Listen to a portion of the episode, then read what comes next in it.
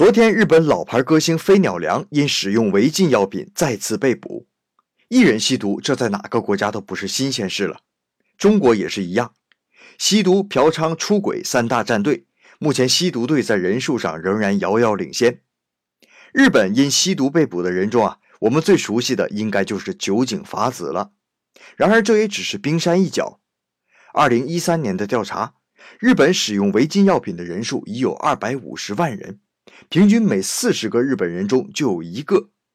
令人吃惊的是啊，近些年二十岁以下的青少年吸毒者渐少，反而是五十岁以上的日本中高龄年龄层吸毒人数增多，甚至连警察局的高层长官、小学校长都被曝光。